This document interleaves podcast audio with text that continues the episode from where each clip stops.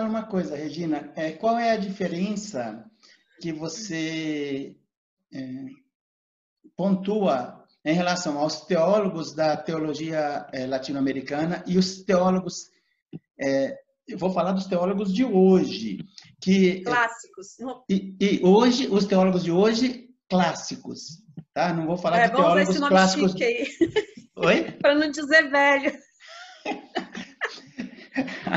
É, é, aqueles que têm é, clássicos, que para não falar, é, da, é, considerar que eles têm bolor no, na, assim, na forma de pensar.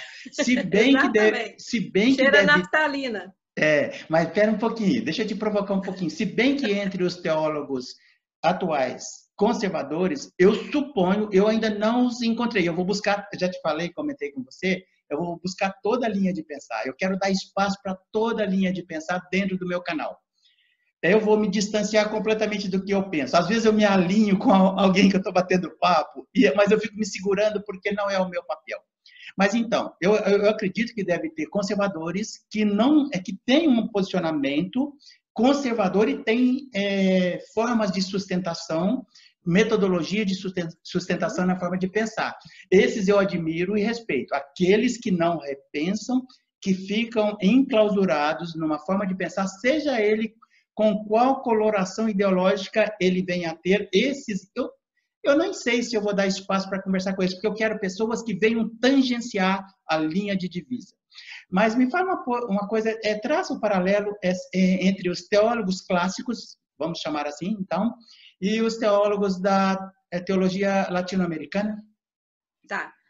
Olha, a primeira é, situação, ao meu ver, é, é de um ponto de vista crítico, óbvio porque é a questão da, da honestidade ou desonestidade é, acadêmico, intelectual, mais intelectual, né?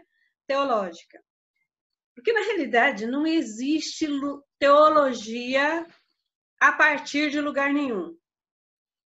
Isso não existe. Explica isso, explica isso melhor, detalhe, detalhe isso. Você sempre faz teologia a partir de algum lugar, de alguma situação. Teologia é coisa de gente. Eu sempre digo, Deus não precisa fazer teologia. Deus não faz teologia, ele sabe tudo que ele precisa saber. Quem faz teologia é humano. Animal também não faz teologia, porque isso está na ordem de pensamento, né? Da, racionalidade humana. Quem faz teologia é, é, são sujeitos, são pessoas, são humanos. O humano, querendo ou não, ele está sempre localizado, extremamente localizado. Ele tem endereço, ele tem data de nascimento, ele nasceu num determinado tempo. E por mais que ele queira conhecer a história de outros tempos, ele sempre conhece a partir da sua própria localização. O ser humano não é capaz de des situar-se. Entendeu? Ele está sempre extremamente situado. Então você não é capaz de pensar a fé se não for a partir da sua situação. Regina, eu vou fazer uma provocação. Não entre na minha provocação, tá bom? Não entre, porque não, senão a gente vai desviar o foco. Eu vou te provocar e vou voltar. Eu acho que fazer teologia parte de um pressuposto básico, a aceitação da, da própria fé e da própria crença na existência de Deus. É, é, a partir da metafísica de Platão e Aristóteles. Porque se você não aceitar que Deus existe, você não faz teologia. Você, se você partir do pressuposto de que Deus não existe, você está solapando as bases do pensamento teológico seja em que território for que ele, ele está sendo construído. Mas não entra na minha provocação. Essa provocação eu fiz com outro cara que eu entrevistei, com um cara aí. E, mas olha, muito legal o que você está falando. Desculpa te interromper, volta aí no que você estava falando. E não entra na minha provocação. Mas vou pegar um gancho que você falou. Tá. Pegar um gancho no que você falou, você está certo. Não há pensamento teológico se não for o próprio nome diz, teologia, um saber sobre Deus. Se você não crê em Deus, você já eliminou a base sobre a qual a teologia se faz. Então, acabou a teologia. Você está fazendo ciência da religião, você está fazendo filosofia, você está fazendo qualquer outra coisa, menos teologia, uhum. menos teologia. Só que você crê em Deus você tem fé em Deus a partir de algum lugar. Okay. Entende? E, legal. E você estava caminhando aí para é, traçar o. Você já estava traçando paralelo entre os teólogos clássicos e os da, da teologia latino-americana. E eu então, te interrompi, desculpe, pode continuar. Exatamente, é isso que eu quero falar, a questão da honestidade intelectual. A primeira delas é assumir que você está localizado, situado enquanto humano no mundo e no tempo, no tempo e no espaço né? Coisa que eles não fazem, porque a teologia clássica, ela normalmente arroga ou defende ser um saber universal aplicável a todos os povos, a todos os tempos. Isso não existe.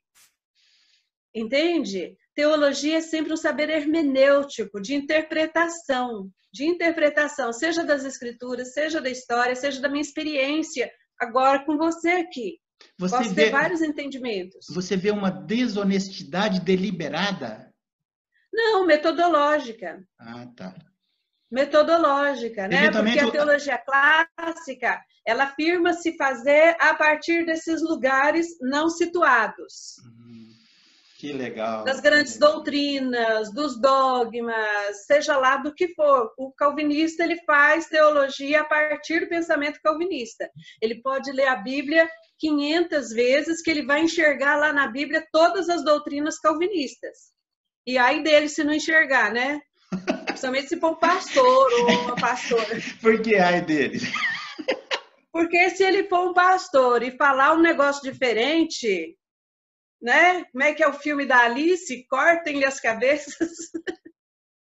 tipo isso. Ok. Entendeu? É, é, é, me fala uma coisa, e as, pelo que eu estou entendendo a tua linha de raciocínio, e ela é muito interessante, clara, e não tem nem como discordar, pode ser deliberado ou não esse posicionamento. Um pastor que enxerga isso é, de forma clara e não se posiciona, ou ele se curva a um sistema eclesiástico, por uma questão de interesses pessoais, ou e, e, aí, quando ele se curva, há uma desonestidade diante das próprias ovelhas, ou então é por ignorância mesmo, porque ele não repensa a teologia clássica e aí ele está é, sentado na teologia que ele acredita e às vezes ele nem alcança o que você você está propondo. Eu estou errado em, em ler assim, fazer essa leitura? Então, libertação, quando a gente fala de teologia latino-americana e fala da ideia de libertação, é libertação também dessas amarras. Quer dizer, eu tenho o direito de voltar metodologicamente, tentar analisar o método que eu estou aplicando para me pensar a minha fé, fazer esse retorno e julgar se isso é coerente com o tempo que eu estou vivendo. Entendeu?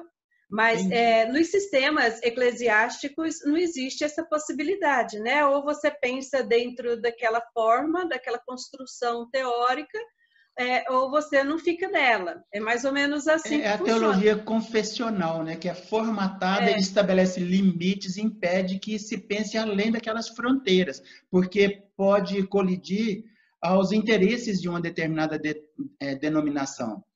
Regina, me fala uma coisa. Só um minutinho, só que elas são postas como verdades válidas para todos, principalmente no processo de evangelização, de discipulado, né? São postas como as verdades últimas para todos. Eu, é, eu conversei com, com o Clademilson, que você conhece, ele, ele me falou exatamente isso. Eu perguntei para ele, porque de vez em quando eu sou um pouquinho instigante, porque eu não me alinho, sabe? Eu não me alinho com a teologia clássica e eu vou ser aquele cara que faz um papel um pouco diferente em relação até à tua própria linha de pensar quando nós viermos a conversar futuramente. Porque eu acho que esse é um papel de quem se propõe a ouvir toda e qualquer linha de pensamento. Ah, e eu gosto muito porque todas as pessoas que eu tenho conversado, batido papo, eles são muito abertos. O pessoal de academia por si só tem que ser aberto à, à construção, a buscar novos caminhos. É, mesmo com as suas eventuais limitações que também é, é, podem acontecer. Mas o Clademilson, ele me falou o seguinte, a teologia confessional, ela não responde tudo. E ela coloca um manto sobre alguns hiatos, algumas, alguns fatos que não é interessante para que, é, é, é que, que, ele, que eles sejam discutidos. Porque não interessa, porque são confessionais. Mas eu queria perguntar para você o seguinte, assim, é, a gente é, propõe aqui o diálogo é, com uma certa limitação de tempo para que os vídeos, os vídeos não fiquem muito longos. Então, provavelmente, futuramente, se você tiver tempo aí, eu gostaria que você me passasse uma agenda futura, sem pressa, sobre cada um dos teus livros. É, eu gostaria de conversar sobre cada um deles, uh, mas eu queria que você falasse especificamente sobre o livro que deu base de sustentação para esse nosso bate-papo. Como é que é o nome dele? As Teologias Latino-Americanas, é isso? É Introdução às Teologias Latino-Americanas. É uma okay. introdução só, porque tem muita coisa para estudar a partir daquilo que é colocado lá, né? Em que ano você escreveu? Esse livro, ele na realidade, ele já é uma espécie de segunda edição reformulada, né?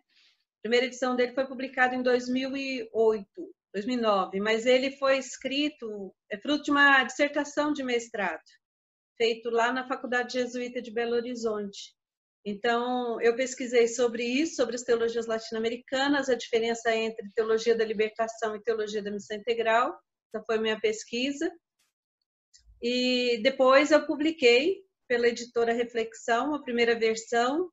E agora, o ano passado, eu juntei, porque eu avancei na pesquisa, publiquei um outro livro também de método da missão integral, Aí eu juntei os dois livros. Ele é muito acadêmico? Ou assim, ele foi escrito, você escreveu com o olhar é, das pessoas que não transitam pelas academias? Porque eu vejo a teologia integral é, na busca de um diálogo com é, a maior parte das pessoas que frequentam assim o meio religioso ou não, mas que não teve acesso às academias. Qual é a abordagem do livro?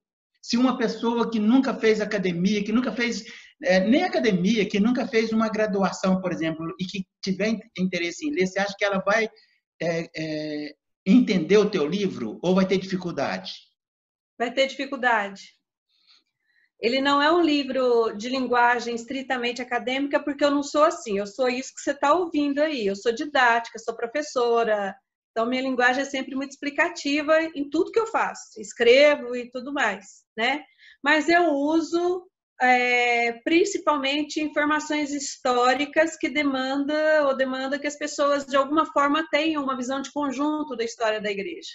Legal. E tem, e tem, e tem, e tem também informar em e-book para quem estiver interessado em comprar? Tem na Amazon. Ok. Uh, e qual é o site da editora da, da Saber Criativo? para quem tiver interessado em entrar em contato com você. Lá deve ter o, o contato, o e-mail, alguma coisa assim ou não? Quem quiser conversar é, com você. É, mas é, é, simples, é www.editorasabercriativo.com.br. Olha, muito obrigado, um abraço, a gente volta a se falar.